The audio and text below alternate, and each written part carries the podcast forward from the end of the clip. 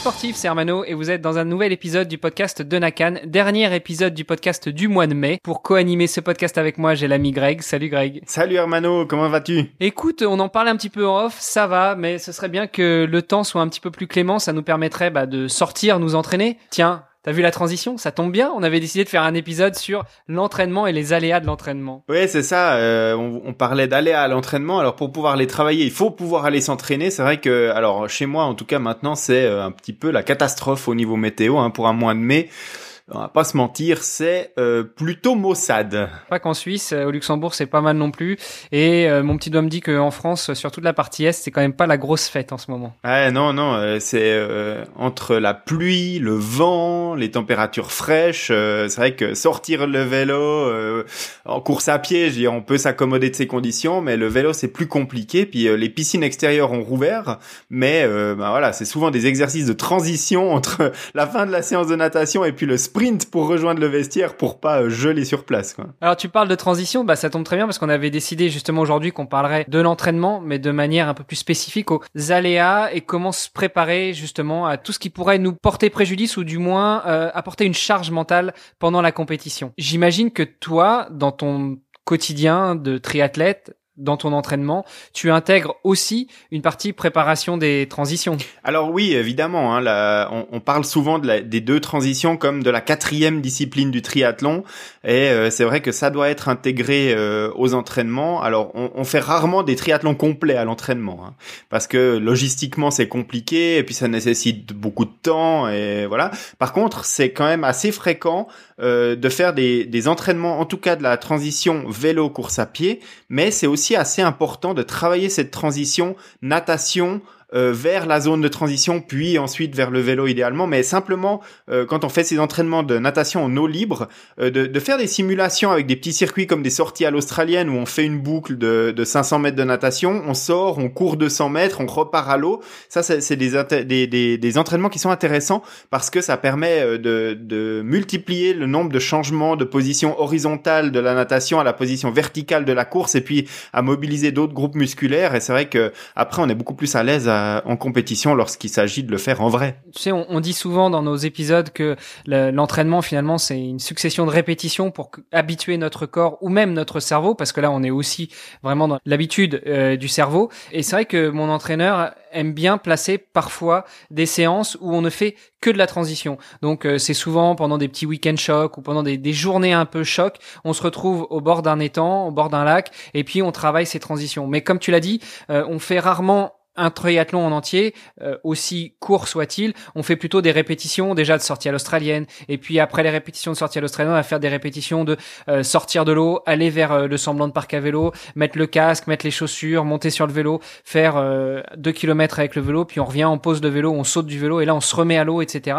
et puis pareil, on a aussi un, souvent des blocs avec un petit peu de vélo, 2, 3, 4, 5 kilomètres de vélo, mais l'objectif c'est pas de faire une sortie de vélo, c'est de faire travailler un peu les jambes et puis on revient, on saute du vélo, on part faire de la course à pied, on repart euh, du, de la course à pied vers le vélo. Enfin voilà, ce genre de d'entraînement, ce genre d'exercices sont quand même assez bénéfiques, non seulement pour travailler le corps à la transition, mais aussi travailler la tête, parce que mine de rien, je sais pas si ça t'est déjà arrivé, mais en tout cas, euh, même quand on est un triathlète chevronné ou un duathlète chevronné ou un swimrunner chevronné, euh, moi ça m'est déjà arrivé de sortir de l'eau et de me dire merde, par quoi je commence? Qu'est-ce qu'il faut que je fasse? Alors ça, c'était sur les premières courses. Après, au fur et à mesure, on commence à avoir une routine. Et puis surtout, maintenant, j'ai pris l'habitude. Avant de me mettre à l'eau, je me dis bon. Alors quand tu sors de l'eau tout à l'heure, la première chose c'est le casque, le dossard, euh, le truc, le machin, et puis après on enchaîne. Est-ce que tu travailles aussi tes transitions comme ça, toi? Alors oui, il y a vraiment plein d'aspects à travailler hein, dans les transitions. On l'a dit, il y a euh, le, le, fait que on va changer de mobilisation de groupe musculaire ou de, de cinétique d'effort euh,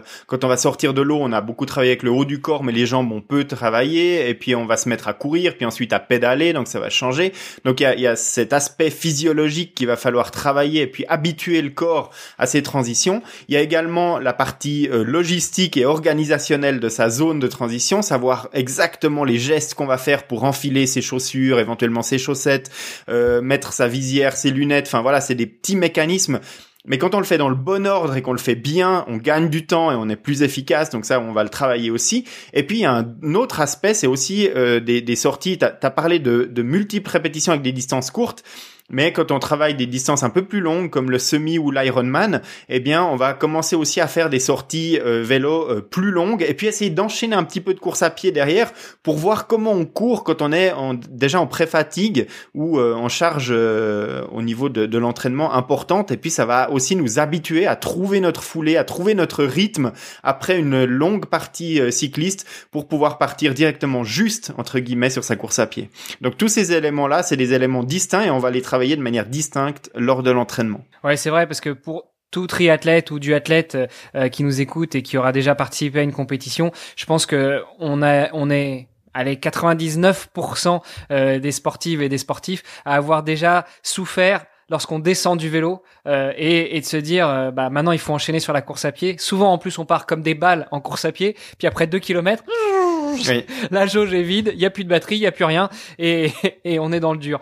Donc euh, effectivement, ce sont des choses qui se travaillent aussi bien pour le court que pour le long, mais aussi pour habituer bah, euh, les transitions et et habituer la tête à savoir ce qu'il faut faire ou ne pas faire. On en parlait et je disais on part parfois comme des balles. Bah ça on le fait sur la première, la deuxième, la troisième, la quatrième course. Après quelques années d'expérience, on sait que on peut être tenté de partir comme un taré, mais finalement il faut être plus sur la retenue, y aller tranquille sur les deux, trois, quatre premiers kilomètres, et puis après on prend un rythme et après on commence à accélérer. Surtout on accélère à la fin et pas au début. Oui c'est ça, parce qu'il y a un, petit effet d'euphorie hein, au moment où on pose le vélo, on se dit ouais maintenant il me reste plus que la course à pied et on a vraiment envie d'aller et de partir fort dedans. Il y a aussi un effet psychologique où on a roulé à 30 km heure peut-être de moyenne pendant longtemps sur le vélo, donc on a encore cette notion de vitesse dans la tête au moment où on part sur la course à pied, on a ce feeling d'être lent hein, quand on part en course à pied par rapport à la partie cycliste, donc ça nous pousse à aller plus vite. Et tout ça, bah voilà, il faut savoir le gérer et puis euh, adapter euh, par rapport à ses possibilités, ses capacités qu'on a euh, travaillé justement à l'entraînement pour faire sa compétition dans les allures justes. Parce que partir trop fort sur un marathon d'Ironman, ça pardonne pas, hein, ça finit par marcher et ça c'est c'est 100% des cas. Et je dois bien avouer que même sur le podcast Devenir triathlète que je co-anime avec Olivier de Scooter, le fondateur de la marque Wana, bah, on a eu l'occasion d'échanger avec un, un triathlète qui ne se définit pas lui-même comme de haut niveau, euh, mais un très très bon euh, triathlète et duathlète belge euh, qui nous dit que euh, bah ça pardonne pas. Effectivement, des fois tu pars comme une balle et puis euh, au final t'arrives, tu te tu te mets sur la fin, même à haut niveau, à te, à te programmer des sections course et marche parce que finalement euh, ça va être euh, tu, tu, sens que ça va pas passer. Mais ça c'est peut-être un petit peu quand tu quand tu connais ton corps quand tu connais les réactions physiologiques de ton corps. Et là on en arrive à une autre étape de euh, des choses des aléas qu'on peut rencontrer en compétition et qu'on va peut-être essayer de reproduire à l'entraînement c'est-à-dire jusqu'à quel point on peut pousser la machine et à quel moment on se dit ok Là, il faut que je sois un petit peu sur la retenue parce que sinon, j'arriverai pas au bout. Bah, ça, c'est des choses, évidemment, que euh, plus on acquiert de l'expérience en tant que triathlète, euh, plus on va pouvoir euh, se, gérer. Il y, a, bien évidemment des techniques, on en a parlé, on va pas forcément revenir dessus hein, par rapport au monitoring de sa fréquence cardiaque, au monitoring de ses allures. Mais en fait, voilà, le, plus simple, c'est d'expérimenter quand même. alors, au cours des, des compétitions passées, on peut réanalyser les données de ces compétitions passées on peut aussi euh, travailler ça à l'entraînement. Et puis après, c'est une question de, feeling. Maintenant, euh, euh, on va pas se mentir. La, personne qui part pour son premier Ironman, ça va être très très difficile de savoir à quel niveau elle peut pousser la machine sur la, la partie course à pied, parce que ça dépend pas seulement de la personne et de son entraînement de course à pied, ça dépend aussi de comment s'est passée la partie cycliste, quelle énergie et quelle gestion on a bien pu appliquer sur la partie cycliste, comment aussi s'est passée la partie natation, parce que là aussi ça va avoir un impact sur toute la suite de la compétition et et je pense que c'est vraiment une connaissance de soi-même, euh, en particulier pour les distances longues, qui, qui va falloir acquérir. Et, et, je pense que rares sont les athlètes qui vont pouvoir performer à 100% euh, sur leur première distance longue, euh, voire même distance half. Hein. C'est quand même des courses d'expérience. On parle aussi en course à pied euh, de, de, marathon en, tant que course d'expérience. L'ultra trail, c'est pareil. La, la, la, première participation à un UTMB complet, probablement que ce sera pas les sur laquelle on va faire sa meilleure performance. Et, justement, on parle de ces aléas. Euh, il y a aussi une chose qu'on peut pas contrôler en compétition versus euh, l'entraînement. Et ben, c'est tout simplement peut-être les, les, aléas climatiques. Euh, je sais qu'on en a déjà parlé. Je, vous je l'ai déjà raconté à ce micro, mais lorsque je me suis euh, euh, aligné sur les championnats de France de longue distance en 2009 à Belfort, c'était l'année où euh, les conditions d'entraînement étaient juste exceptionnelles. février, mars, avril, mai, on avait un temps splendide. sur la fin du mois de mai, on était même déjà presque en, pleine canicule. Je me souviens, j'avais une séance de trois heures de course à pied à planifier. Je suis parti avec deux litres d'eau et j'en ai pas eu assez. J'étais obligé de m'arrêter chez l'habitant, de sonner aux portes pour recharger les bidons. et j'arrive le 7 juin à Belfort même temps. Le 8, pareil. Le 9, à 7 heures du mat, 9 degrés dehors, averse de grêle. Ça fait 4 mois que tu t'entraînes au soleil avec de la chaleur. T'as pris juste la trifonction et là tu te dis, bah mince, j'aurais dû prévoir peut-être euh, la veste, le, le collant long, etc. Donc ça, c'est vraiment des aléas auxquels euh, on peut pas forcément se préparer à l'entraînement. Comment est-ce que toi, tu abordes euh, ce genre de situation? Bah, En fait, il euh, n'y a, a, pas 36 000 solutions. Hein. Pour, pour être adapté à un certain type de conditions météo, il faut avoir euh, effectué des entraînements dans ces conditions. Alors, on, on, a parlé des conditions pourries euh, de ce mois de mai en introduction de ce podcast. Finalement, c'est peut-être une bonne opportunité bah, voilà, d'aller faire des sorties vélo, euh, alors pas forcément des 3-4 heures, mais d'aller sortir une heure de vélo sous la pluie, parce que bah, rouler sur des routes mouillées, rouler quand on est éclaboussé par euh, les, les autres cyclistes ou euh, les projections de son propre vélo, bah, ça change tout. Avoir froid au froid aux pieds, pouvoir gérer son alimentation et son hydratation même quand on est sous la pluie, ça, ça change. Et c'est des choses qu'il faut savoir faire parce que le jour de la compétition, euh, nous on joue pas au tennis euh, où à la mmh. première goutte le joueur lève la main et puis on reporte la fin du match à des jours meilleurs. en triathlon c'est pas le cas. on, on va partir même s'il pleut, même s'il y a du vent, même s'il fait moche. Et puis euh, l'inverse est absolument vrai aussi, c'est-à-dire que si on s'entraîne dans des conditions fraîches et puis qu'on est inscrit à l'Ironman d'Hawaï, euh, eh ben euh, quand on va arriver sur place et puis qu'il va faire un, pourcentage d'humidité et une chaleur étouffante, ben il va falloir être performant dans ces conditions-là aussi. Et là, il n'y a pas 36 000 solutions, il va falloir s'habituer à ces conditions.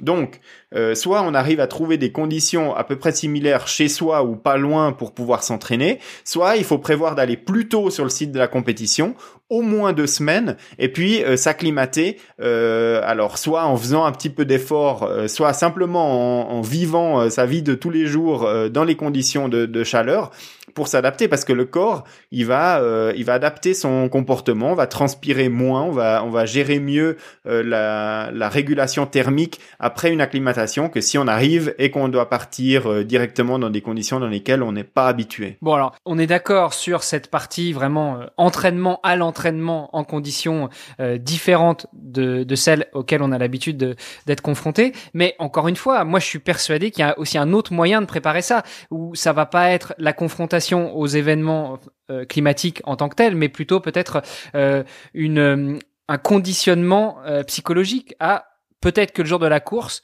il va faire beau, ou peut-être qu'il va faire un temps dégoûtant, mais dans tous les cas, essayer de ressentir cette situation et de s'y préparer au mieux, non? Alors oui, bien sûr qu'il va falloir se préparer, et puis quand les jours vont approcher euh, de la compétition, on aura des prévisions météo qui seront de plus en plus fines euh, par rapport aux conditions du jour de la course, et puis euh, là, on va pouvoir commencer à se dire, bon, bah, il va falloir commencer à se préparer dans la tête à faire les, les 90 bornes ou 180 bornes de vélo sous la pluie, ça, ça peut arriver mais euh, je pense que c'est plus facile de se mettre en condition dans la tête en se disant bon, il va pleuvoir sur le vélo, mais j'ai déjà roulé dans ces conditions, je sais que je peux le faire, je sais que j'arrive à m'alimenter, à m'hydrater dans ces conditions. Si tu l'as jamais fait, que tu as toujours reporté tes sorties quand il faisait moche puis que tu les faisais le jour où il fait beau, tu vas te dire bon, je vais rouler sous la pluie, mais est-ce que mon vélo il va freiner? Est-ce que je vais savoir prendre mes virages? Est-ce que euh, si et ça? Si tu l'as déjà fait à l'entraînement, tu arriveras aussi plus facilement à te préparer psychologiquement faire. Oh, la mauvaise foi, Greg. On était en off il y a trois minutes avant de lancer l'épisode et tu me disais, j'arrive pas à m'entraîner en ce moment, c'est un temps dégueulasse. Oui, mais alors. Comment tu te prépares? J'ai une certaine euh, expérience qui fait que je sais euh, que je peux rouler sous la pluie euh, maintenant.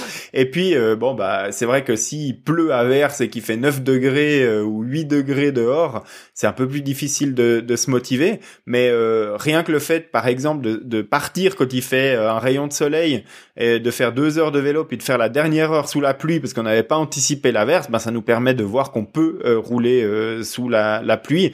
Et puis ça, ça arrive quand même assez euh, régulièrement à, tous les cyclistes qui font des sorties longues, de se prendre la pluie sur une partie ou sur la fin de sa sortie. Ben voilà, ça suffit à savoir réagir dans ces conditions. Ouais, effectivement, je te taquine, les auditrices et les auditeurs l'auront bien compris. C'était un épisode bon enfant où on est que tous les deux.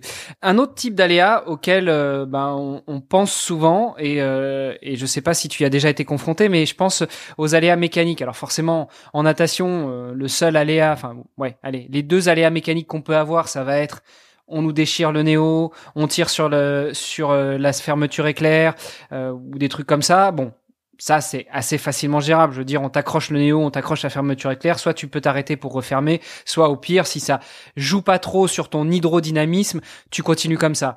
Euh, en course à pied, l'aléa technique, ça va être euh, un caillou dans la chaussure, une semelle mal mise, un lacet euh, mal serré. Là aussi, si tu peux te le permettre, tu t'arrêtes, tu remets tout en place. Il y a pas trop trop de problèmes.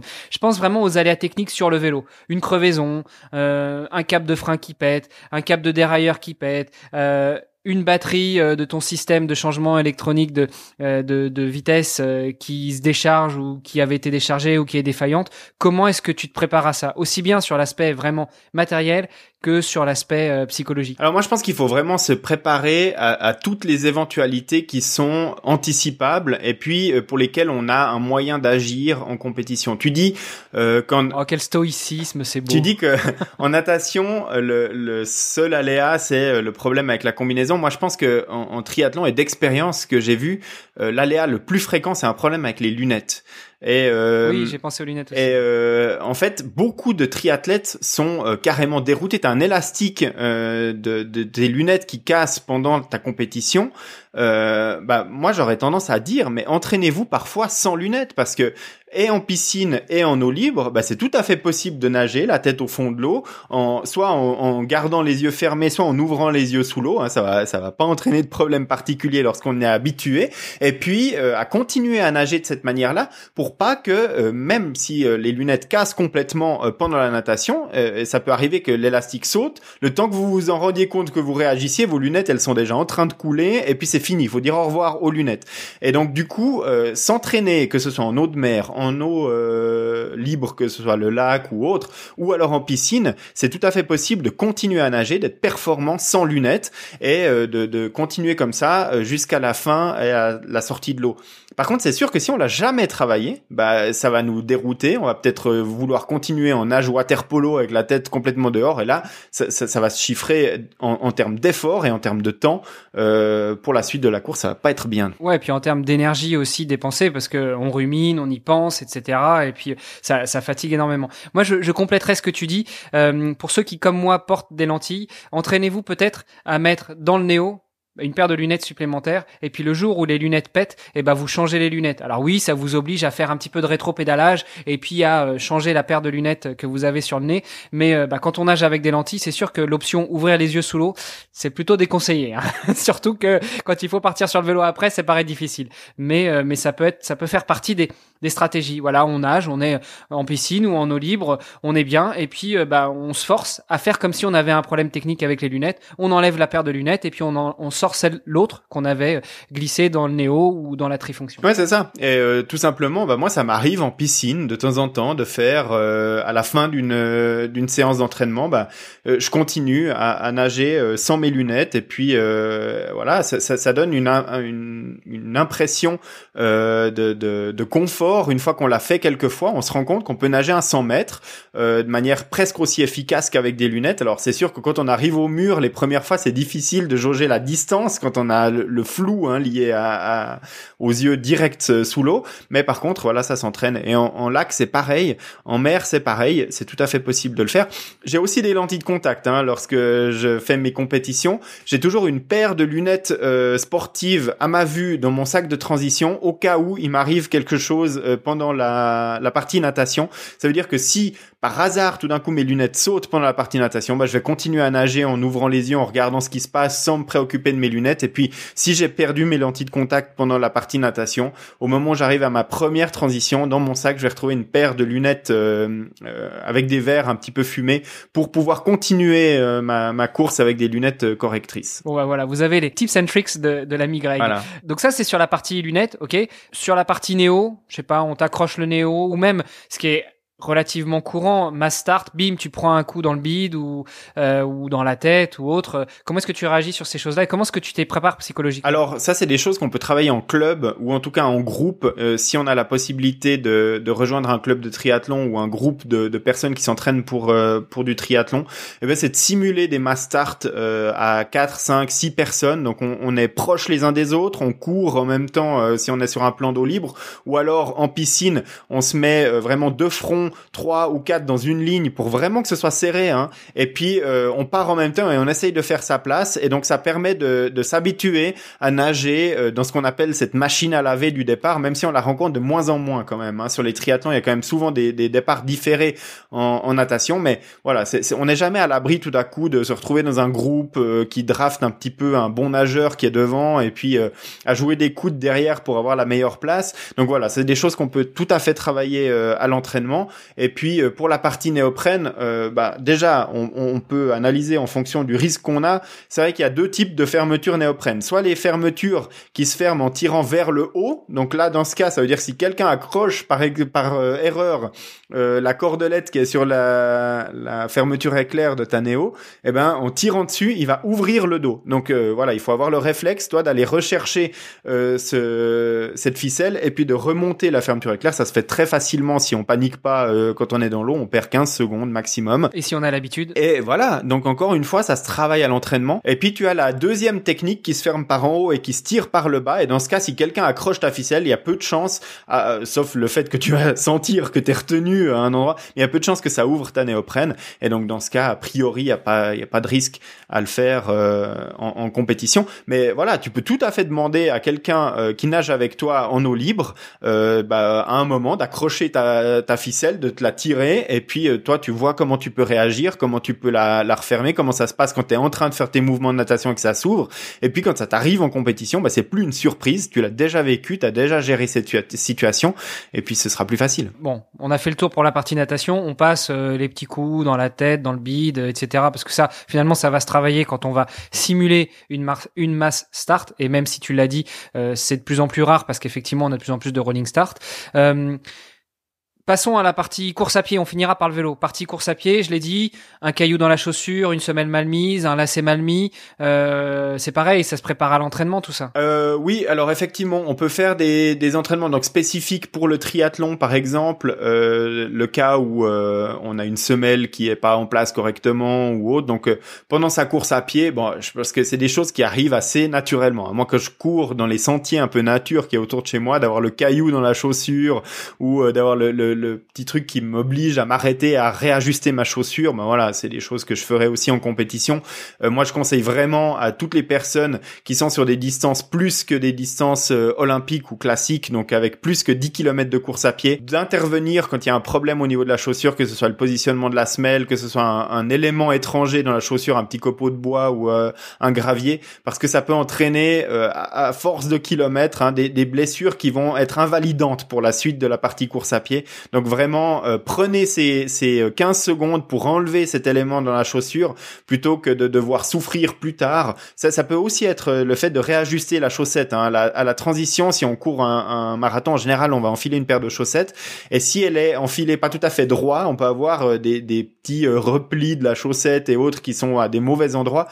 Ça peut entraîner des blessures qui font très très mal après 15-20 km. Donc plutôt que de continuer, arrêtez-vous, euh, enlevez les plis sur la chaussette, remettez-la bien euh, droit et puis euh, ça vous économisera beaucoup de problèmes plus tard. Donc voilà, prendre ce temps. Et puis euh, pour les trailers, on sait que ça peut arriver. Hein, on, on, on, court et puis on a le, lacet qui se relâche un petit peu, on tire assez violemment sur ses lacets pour refaire la chaussure, le lacet il casse. Donc ça, ça, peut arriver aussi aux, aux, triathlètes. Donc déjà, premièrement, vérifiez l'état de vos lacets avant de de partir en course à pied ou de préparer votre compétition, enfin vérifiez aussi l'ensemble de la chaussure. Hein. Il faut pas que l'empeigne soit en train de se déchirer, que la semelle soit ruinée, enfin voilà. Mais prêtez attention à l'état des lacets pour pas qu'il y ait un endroit de faiblesse ou d'usure qui pourrait casser. Et puis pour les trailers, ça pèse rien du tout de mettre un lacet de, secours au fond de son sac et plutôt que de ruiner un ultra parce qu'on a la chaussure avec un lacet qui est cassé, ben avoir un lacet de, secours, relasser une chaussure, ça prend moins d'une minute si on l'a déjà pratiqué à l'entraînement et puis qu'on le fait euh, rapido et puis ça permet de sauver une course. Pour euh, compléter sur ce que tu disais sur euh, la petite chaussette mal placée, le petit copeau de bois, le petit le petit caillou dans la chaussure, n'oubliez pas aussi que souvent en compétition, bah s'il fait pas beau et que il pleut, ça va être humide, mais même s'il fait super beau entre la sueur, les douches, etc., on va avoir les pieds qui vont un peu passez-moi l'expression, baigner dans leur jus. Et donc ça, plus un petit caillou, une chaussette mal mise, un petit copeau de bois ou, ou même un bout du lacet qui, on ne sait pas pourquoi, se retrouverait dans la chaussure, ça va euh, encore en plus augmenter les douleurs, l'inconfort, etc. Et, euh, et sur un Ironman, te taper 42 km, ou allez, 38 km parce que le problème intervient au quatrième kilomètre avec quelque chose qui gêne, Peut-être que le jour de la compétition, finalement, tu passeras outre, mais par contre, pendant les deux semaines qui vont suivre, euh, la récupération va être tout autre. Donc, franchement, le conseil, et je pense que c'est un très bon conseil que tu as donné, c'est euh, prenez le temps, si c'est pas un sprint ou un, ou un court distance, et eh ben de réajuster ça dans la chaussure. Euh, sur la partie vélo maintenant, parce que c'est pour moi vraiment là la partie où l'aspect technique peut rentrer plus en jeu. On pète quelque chose sur son vélo. Euh, alors je passe sur le pète du cadre parce que si on prend un, si on a un problème sur le cadre, là je crois que c'est clair, la course s'arrête. Surtout que maintenant allez quoi, 70% du, parc à vélo est en carbone, donc un pet sur un carbone c'est trop dangereux, faut, vaut mieux arrêter tout de suite. Mais un câble qui lâche, une batterie euh, qui est euh, qui est à plat sur le système de changement de vitesse euh, électronique ou une crevaison ou quelque chose comme ça, comment est-ce que toi tu te prépares? On l'a compris, on prépare ça à l'entraînement, on simule des crevaisons, on simule un changement de, chambre à air ou de boyau, mais mais en compétition comment tu l'abordes? Il y a, y a les choses qu'on peut éviter. Le problème de la batterie du DI2 ou du dérailleur électronique qui est en le matin de la course, euh, voilà, on va pouvoir s'en prendre qu'à soi parce que c'est quelque chose qu'on pouvait éviter. Donc il y a plusieurs solutions. La, première, c'est évidemment de mettre en charge complètement euh, tous les, toutes les parties électroniques du vélo, le dérailleur, que ce soit le compteur cycliste qu'on va utiliser, les capteurs de puissance et autres. Tout ça, il faut faire une vérification minutieuse du niveau de charge. Les, le, jour précédent la course, en général sur les grands triathlons par exemple, on va aller enregistrer son vélo la veille dans la zone de transition. Euh, au moment où on le fait, on doit être sûr qu'on a tout chargé à 100%. Le matin de la course, j'ai encore avec moi le chargeur euh, de mon euh, dérailleur DI2 et un power bank parce qu'il suffit que euh, le voisin de, de place dans le, le, le parc à vélo et a enfin posé son vélo et puis son guidon vient juste toucher le bouton de ton dérailleur DI2 et puis pendant toute la nuit ton dérailleur il fait et euh, le matin ta batterie même que tu avais rechargé à fond et eh ben elle est vide. C'est peu probable mais ça peut arriver. Donc j'ai un power bank dans mon sac quand j'arrive le matin que je viens poser mes bidons sur mon vélo. Et dans le pire des cas eh bien je mets mon chargeur DI2 avec mon power bank qui pend euh, dans mon vélo. Enfin, en l'occurrence sur mon euh, vélo, j'ai euh, la, petite pochette où je peux mettre mon ravitaillement, euh, mes barres, etc., qui est juste en dessus du, port de charge, donc je peux le planquer là-dedans. Et puis je laisse mon, power bank recharger le maximum qu'il peut pendant la partie natation. Et puis bah ça me fait une petite manipulation supplémentaire lors du, de la transition numéro 1 où je dois enlever mon, mon power bank. Ou alors si j'ai suffisamment de temps le matin, je le laisse recharger une demi-heure. Ça me donne suffisamment de d'énergie dans ma batterie pour tenir en tout cas ma course. Donc ça c'est voilà. Ouais, en plus du power bank, n'oubliez pas les câbles. Hein. non, il faut il faut vraiment avoir le tout quoi. Mais, en l'occurrence le, DI2 de, de, Shimano se recharge facilement avec une source d'alimentation USB. Donc euh, prenez le câble de recharge euh, du, du, DI2 plus un power bank qui permet de recharger ça. Euh, ensuite les, les aléas qui peuvent arriver sur le vélo dans l'ordre de d'incidence, c'est un, un, une crevaison. Ça c'est premier, et ça, ça doit être travaillé à l'entraînement, et ça doit pas être travaillé seulement dans son garage où on a tout l'outillage, mais ça doit vraiment être fait avec le matos qu'on a avec soi le jour de la compétition pour réparer. Ça veut dire que si on fait habituellement ça avec trois démontes pneus et puis deux autres outils et puis un tournevis, il faut essayer avec juste les deux démontes pneus qu'on a dans son euh, dans son équipement. Euh, si on a euh, du tubeless, il faut s'habituer à sortir sa valve, à voir comment c'est difficile pour pouvoir mettre sa chambre à air de secours dedans et puis ne pas ne pas oublier dans le stress hein, de, de toutes les étapes le truc classique qu'on voit avec une crevaison, euh, mettons pneu chambre à air, c'est euh, je roule sur un, un, caillou pointu ou sur une, un petit morceau de verre, ça vient perforer mon pneu et ça vient jusqu'à la chambre à air. La chambre à air se perce et mon pneu est à plat. Euh, je démonte mon pneu, euh, dans le rush, je mets ma chambre à air dedans, euh, je regonfle et en fait le petit morceau de verre, le silex ou autre est toujours planté dans le pneu et au moment où je regonfle, ça perce ma chambre à air de rechange et là j'ai plus que mes yeux pour pleurer parce qu'en général on n'a qu'une seule chambre à air. Donc oubliez pas de passer le doigt à l'intérieur euh, du pneu avant de mettre votre chambre à air de, de secours pour bien identifier le fait que votre euh, élément qui a généré la crevaison, il est plus là. Euh, c'est un petit conseil, mais dans le rush de la course, en général, on y pense quand on est dans son garage tranquillement à le faire euh, un, soir de pluie. Mais euh, quand on est au bord de la route et puis qu'il y a les concurrents qui passent à 30 à l'heure à côté, zouf, zouf, et ben on se dit merde, je suis en train de perdre du temps.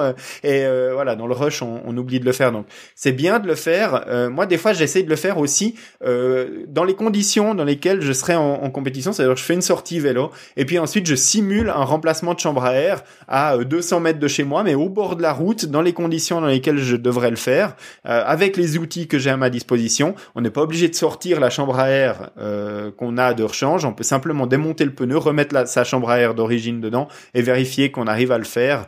Et puis, c'est intéressant de se chronométrer parce qu'on va se rendre compte, si on sait bien le faire, qu'on perd pas tant de temps que ça à, à, le faire. Ouais, et à l'inverse, on se rendra compte aussi que bah, dans le rush, on a peut-être l'impression que ça a duré que deux minutes, mais en fait, on en a perdu cinq et, euh, et que ça va être quelque chose qu'il va falloir travailler. Peut-être dans un premier temps au sec, sans le stress, et puis après on le fait sous la flotte, et puis après on le fait en condition de, de course, euh, et puis après euh, euh, voilà, advienne que pourra. Je, je vais pas dire qu'on va se le faire en course, simuler une, une crevaison alors qu'on crève pas, mais mais peut-être tiens peut-être euh, une sortie entre potes, voilà, on part et puis euh, bah on simule une, une, crevaison. On laisse les copains partir. Alors on leur dit euh, roulez pas trop fort, je vais juste essayer de regarder, il y a un truc bizarre dans ma roue pour pas passer non plus trop pour un taré. on s'arrête, on démonte, on remonte et puis on essaie de remettre une couche pour rattraper les copains et on voit quel est l'impact. Oui oui, bah oui, ça permet de se rendre compte donc simuler ça et puis aussi bah voilà, au moment où ça arrive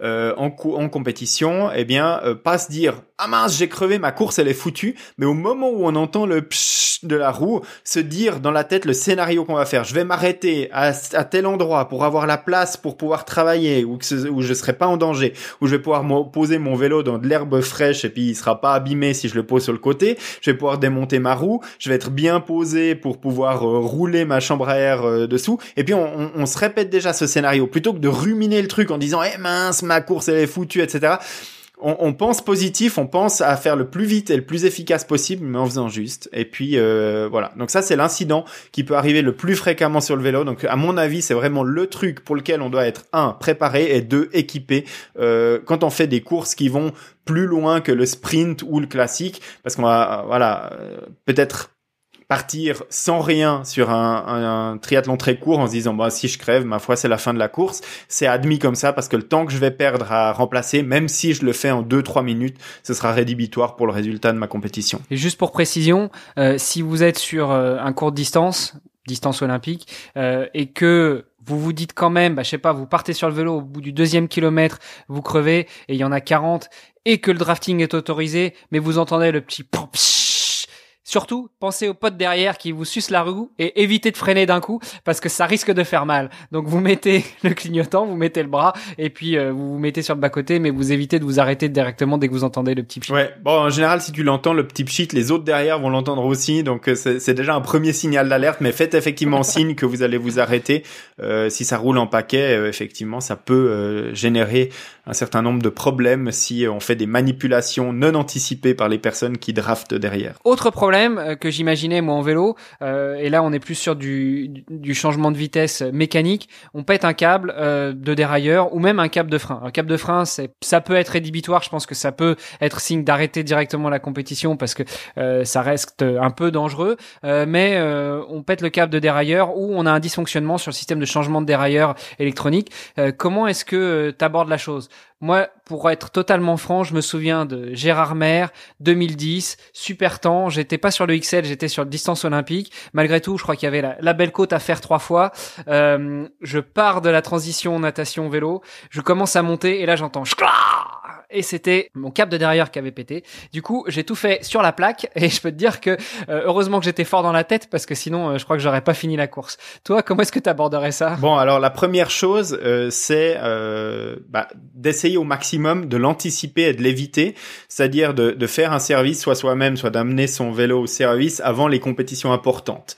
Mais de ne pas euh, l'amener au service le jour avant et puis de partir en compétition euh, avec son vélo euh, qui, qui, vient de subir le service. Pourquoi? Parce que ça peut arriver à tout le monde de mettre un tout petit peu trop de graisse ici, pas assez là, de mettre un tout petit peu de couple en trop sur un, une vis de serrage ou pas assez, et puis bah voilà de, de, de subir un, un, petit oubli ou une petite erreur dans les premiers kilomètres de, de sa sortie, de fin de sa compétition à vélo. Et voilà, c'est ce serait un petit peu dommage. Donc, faites euh, réviser votre vélo dans les deux semaines qui précèdent la compétition, mais roulez avec avant la compétition pour être sûr que tout est rodé, que tout est bien en place. Si on a changé les plaquettes de frein sur votre système de frein à disque, que les plaquettes soient rodées. C'est pareil avec les gommes de frein si vous avez des freins à patins.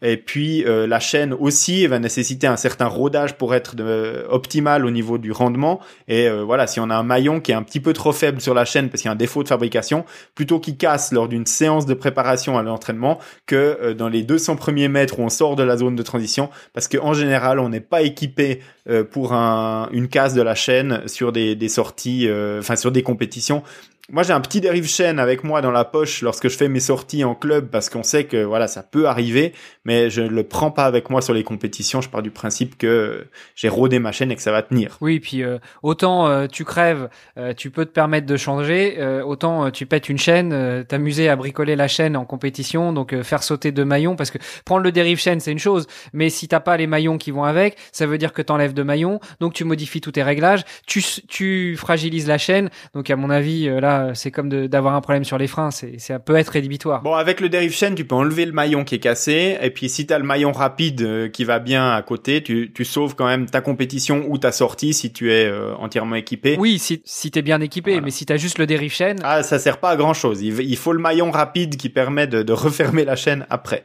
Mais euh, bah tu le demandais, moi, pour moi, un câble de frein, c'est soit le câble il a cassé, mais là c'est grave, ça veut dire que le câble il était vraiment usé et puis euh, il y avait un problème d'entretien sur le vélo et là euh, s'il y a un câble de frein qui casse, euh, on s'arrête parce que euh, on continue à rouler que si on a deux freins.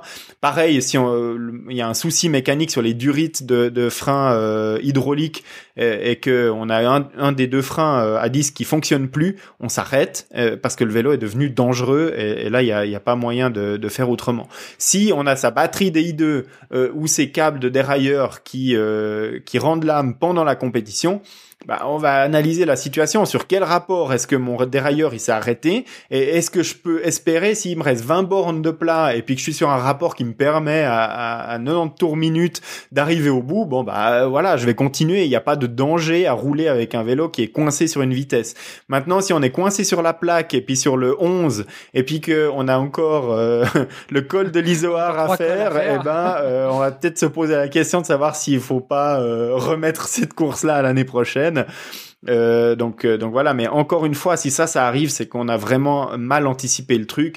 Ça peut arriver qu'il y ait un câble qui saute. Hein. On a vu euh, Chris McCormack il y a quelques années sur l'Ironman d'Hawaï d'avoir un câble de dérailleur qui saute. Mais je veux dire, c'est des cas extrêmement rares. Et si on entretient bien son vélo que c'est bien fait et qu'on a roulé après le service quelques kilomètres, c'est des choses qui doivent pas arriver. Bon, je crois qu'on a fait le tour des, des aléas là. Tu voyais d'autres choses, d'autres points à, à, travailler? Alors expérience personnelle, euh, Ironman 70.3 de Lati en Finlande en 2019. Euh, j'ai une de mes deux euh, barres de prolongateur qui s'est desserrée. Et donc du coup, je me suis retrouvé avec un prolongateur qui vibrait de plus en plus. Et puis au bout d'un moment, la, le prolongateur lui-même qui bougeait dans, dans son support. Donc euh, voilà, emmener avec soi euh, une clé multi-tool pour pouvoir faire les, les serrages de, de visserie qui pourraient s'être détachés. Parce que là j'avais tout fait bien, hein, j'avais fait le service de mon vélo Euh, par contre, bah, j'avais dû le démonter pour le mettre dans la boîte pour aller dans l'avion. Euh, j'avais remonté, j'avais refait le serrage correct euh, de tous les éléments que j'avais dû démonter dans la boîte, mais probablement que pendant le vol, il y a eu des vibrations, il y a des choses qui se sont euh, desserrées, des endroits que j'avais pas soupçonnés, et donc du coup pendant la course ça s'est desserré.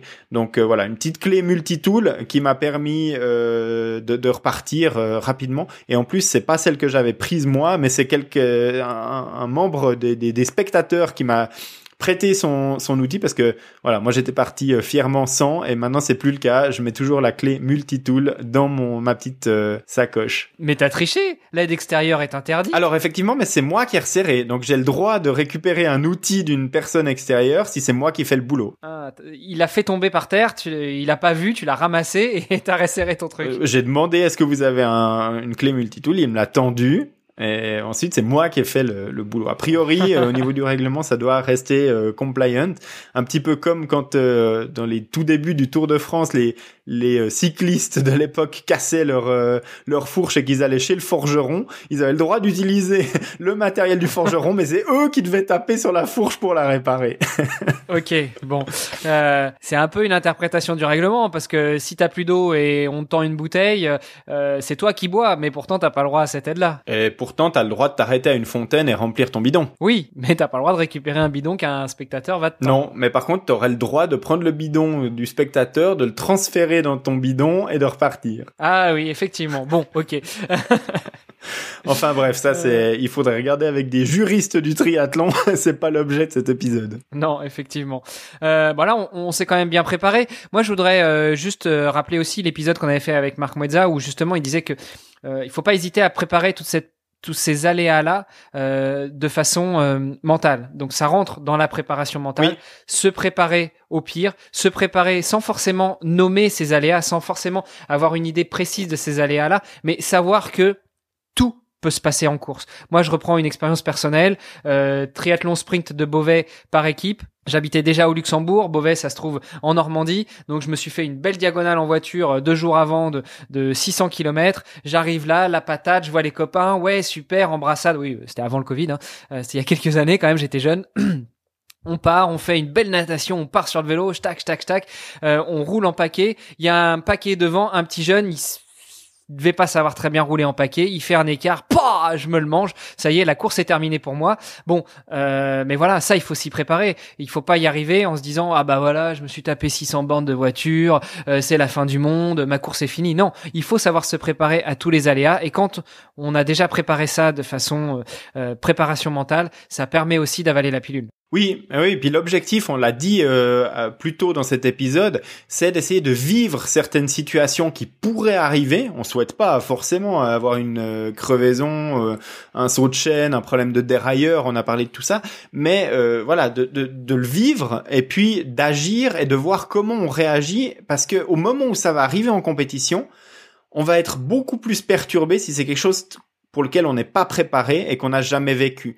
Si je sais euh, que j'ai déjà remplacé plusieurs fois des pneus, des chambres à air et que c'est quelque chose de routine, ça m'embête de le faire, je perds du temps, mais je sais comment faire et je sais que je vais perdre deux minutes et pas 17 euh, ou 20, eh ben ça me permettra d'appréhender de, la situation de manière beaucoup plus détendue que s'il m'arrive quelque chose pour lequel je suis jamais préparé et puis euh, bah voilà ou peut-être ça va signifier la fin de ma course alors que si je l'avais préparé et anticipé j'aurais pu ne perdre que deux minutes et repartir. Bon, finalement, c'est un peu comme notre podcast. On anticipe, on se prépare, on répète, on fait des épisodes, des épisodes, des épisodes, seul ou avec invité. Et puis, euh, au fur et à mesure du temps, ça se passe de mieux en mieux, non? Ah, je sais pas si ça se passe de mieux en mieux. En tout cas, euh, c'est vrai que plus les saisons passent, plus euh, bah voilà, on, se connaît, on réagit et puis on trouve des, des thématiques un petit peu décalées. Et puis aujourd'hui, bah, je pense que c'en était une, mais c'est aussi assez important euh, je pense. C'est pas le premier aspect qu'on va euh, conseiller à quelqu'un qui débute le triathlon. Quand il va dire il faut que je travaille quoi à l'entraînement